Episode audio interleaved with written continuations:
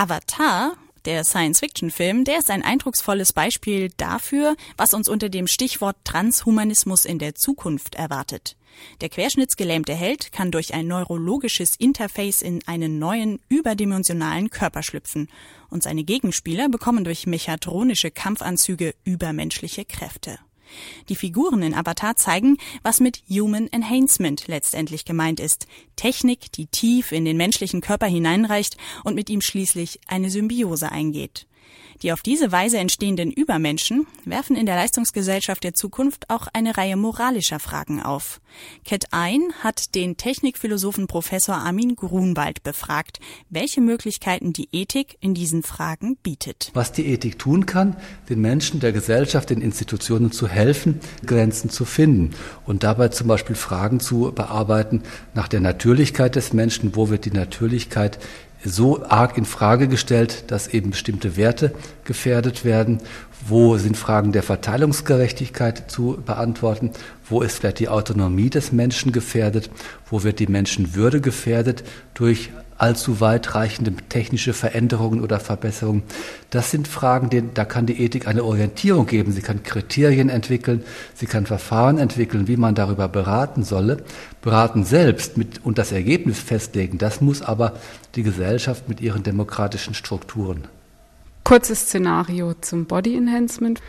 Wir haben jetzt eine Gesellschaft, in der göttergleiche Körperteile und Attribute, Augen wie ein Adler, Kraft wie ein Bär per Katalog geordert werden können.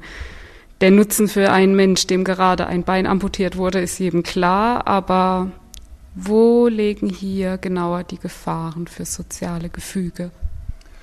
Sie sprechen von Gefahren für das soziale Gefüge, also nicht für die einzelnen Menschen. Bei den Einzelnen muss man natürlich immer schauen, wo sind die Risiken, wenn die Verbesserung mal nicht funktioniert, wenn es Rückschläge gibt, wenn es, naja, all das Ganze, was man auch bei Schönheitschirurgie zum Beispiel ja beachten muss.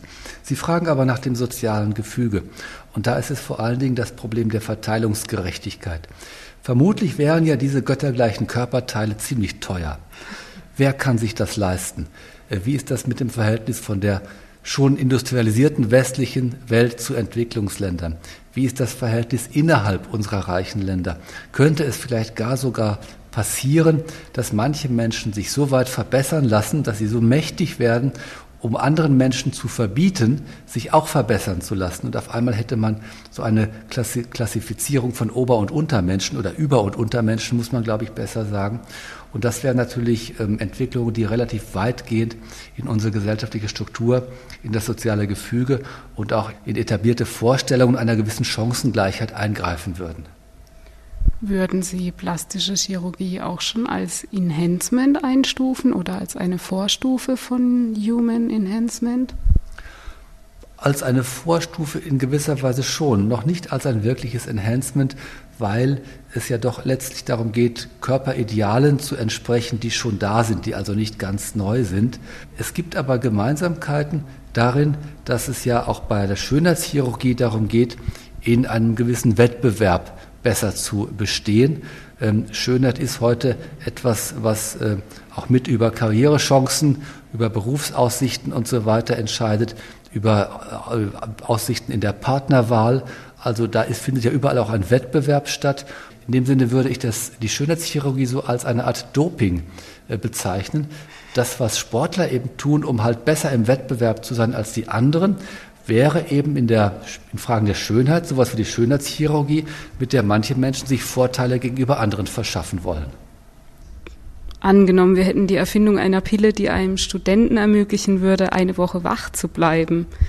Das wäre doch eher ein Alarmsignal fürs Bildungssystem, denn eine Errungenschaft. Oder wer entscheidet das letztendlich? Wieder die Mehrheit? Kann man hier von Verbesserungen oder von Doping sprechen? Da sind mehrere Fragen drin. Eine ist zunächst, ist die Chancengleichheit gewahrt? Wenn alle Studenten solche Pillen leicht bekommen könnten und alle dann auch in Prüfungssituationen zum Beispiel die gleiche Chance hätten, dann wäre es kein Problem für die Chancengleichheit. Wenn das aber an bestimmte sagen wir mal, Vermögensverhältnisse gebunden wäre, dann hätte man hier ein ernsthaftes Problem. Ob das ein Alarmsignal für das Bildungssystem ist, Das kann man so, ohne die genaueren, sage ich mal, Nebenwirkungen und Folgen und Risiken zu kennen, gar nicht beurteilen. Was aber sicher durchaus nachdenkenswert ist, ob man durch solche Pillen nicht immer stärker einer, einer Entwicklung Vorschub leistet, die uns Menschen zur Selbstausbeutung treibt, ja, immer mehr aus uns herauszuholen, weil wir ja in einem mittlerweile doch oft globalen Wettbewerb irgendwie bestehen müssen und damit eine unendliche Spirale des immer weiteren Verbesserns und äh, Selbstausbeutens in Gang setzen, die man ja äh, irgendwann nicht mehr wollen kann. In Zeiten des Internet und der Globalisierung haben sich Gesellschaft und Kommunikationsformen verändert. Alles scheint immer überall permanent verfügbar, eine Überforderung findet statt.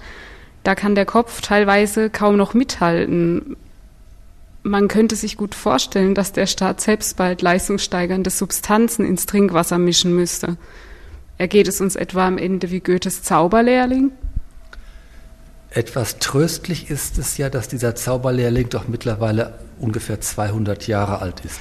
Das heißt, so ganz neu ist diese Erfahrung nicht.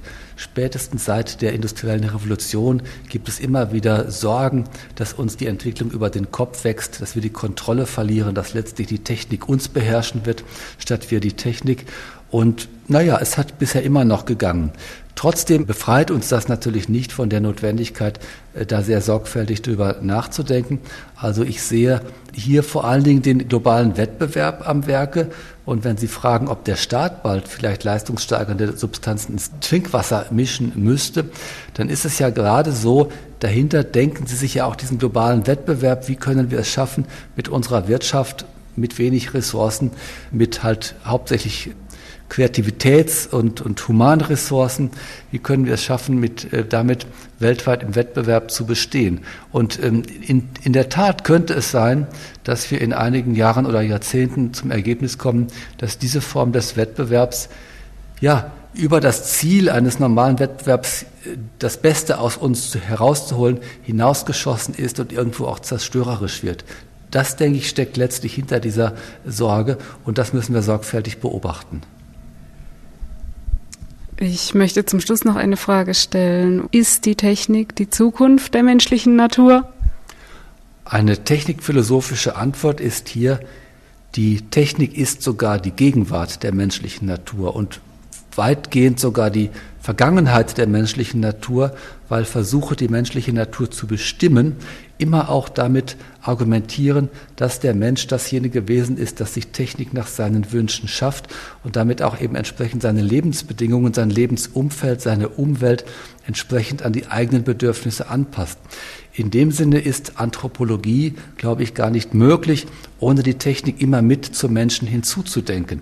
Also sie abzuspalten und äh, zu, zu, äh, zu denken, dass Technik etwas Äußeres ist, das ist zu kurz gedacht. Also man muss Technik sozusagen immer schon mitdenken, wenn wir über die menschliche Natur sprechen.